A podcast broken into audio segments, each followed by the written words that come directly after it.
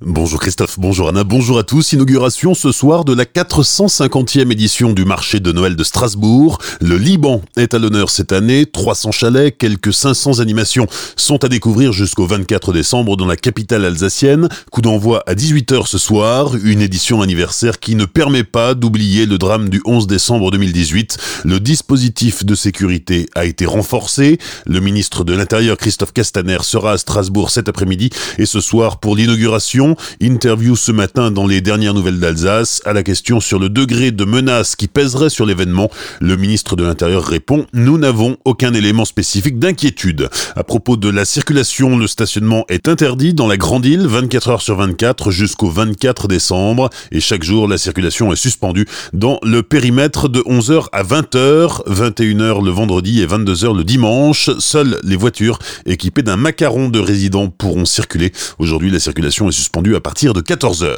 Les marchés de Noël de Colmar, eux aussi, ouvrent aujourd'hui. Jusqu'au 29 décembre, vous avez six marchés de Noël à découvrir à travers la ville et c'est féerique. Il faut savoir que l'an dernier, Colmar avait reçu le prix des meilleures illuminations de Noël d'Europe. Vous pourrez aussi profiter de la patinoire installée pour l'occasion place Rap et qui ouvre aujourd'hui également.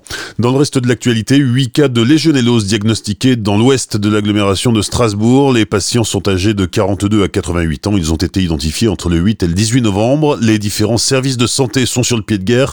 Pour l'instant, aucun élément ne permet de déterminer une cause commune aux 8 cas identifiés. La légionellose est une infection pulmonaire qui affecte essentiellement les adultes et plus particulièrement les personnes fragilisées. La maladie se traduit d'abord par un état grippal incluant fièvre et toux. La période d'incubation est de 2 à 10 jours. Alerte à la pollution sur le Rhin, mercredi après-midi, la nappe de pollution a été repérée à hauteur du plan d'eau de Plobsheim. Selon la préfecture du Bas-Rhin, les opérations de pompage ont permis de maîtriser la propagation au milieu naturel. Des investigations sont en cours pour tenter de déterminer l'origine de cette pollution. Reconstitution judiciaire hier soir à Colmar, la rue du Ladoff a été fermée à la circulation.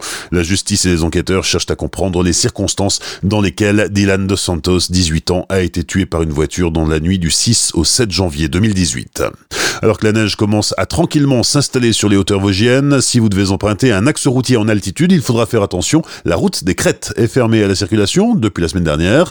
On en parle avec Lionel Fischer, responsable des routes pour le conseil départemental du Haut-Rhin. Fermée depuis euh, vendredi à 17h en coordination avec nos collègues du département des Vosges en raison des conditions météo qui nous permettent plus d'assurer en fait le déneigement. Sinon, il faudrait qu'on mette des moyens très très importants pour pouvoir assurer la fermeture de la route. Sachant que elle est également utilisée sur une partie par euh, les pistes de ski de fond. Et donc dès qu'il y a de la neige, bah, les personnes qui gèrent les pistes de ski de fond bah, souhaitent qu'on puisse fermer au plus tôt pour euh, pouvoir faire euh, une couche de base qui permette de tenir tout l'hiver. L'axe est fermé hein, sur les parties, notamment entre le Grand Ballon et le Markstein par exemple, entre le Markstein et puis ensuite vers le col de la Schlourte. Il y a des parties qui sont ouvertes pour l'accès aux stations de ski. C'est notamment le cas au lac Blanc et, sur la partie du domaine skiable du haut de la Bresse, côté vosgien. On ne déneige pas, on met même des cordons de neige pour empêcher les usagers d'y aller parce que bah, risque de plus pouvoir euh, faire demi-tour à un moment donné. Des propos recueillis par Pablo Desmar sur les axes qui restent ouverts. Attention cependant à l'état de la chaussée, les équipements hivernaux sont grandement conseillés.